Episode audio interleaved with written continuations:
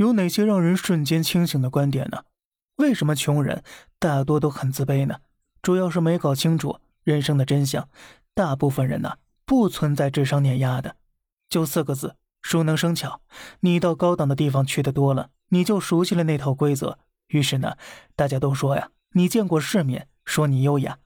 你谈恋爱谈多了，把男人女人那些个门道摸得清清楚楚。于是呢，你就成了传说中的恋爱小天才了。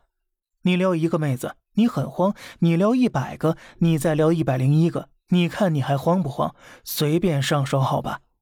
对于概率问题，一个人只要有机会试错，他就没可能一直是个 low 逼的。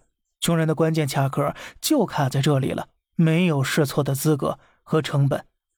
于是呢，就各种技能看起来都不行。于是里面很大一部分人。就开始自我质疑了，我是不是没有条件好的人聪明，没有他们努力呢？也许呀，这些都是错误的思路。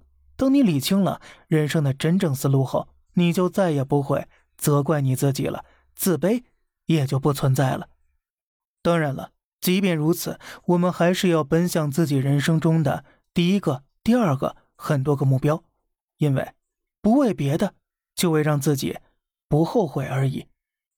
好了，这里是小胖侃大山，每天早上七点与你分享一些这世上发生的事儿，观点来自网络，咱们下期再见，拜拜。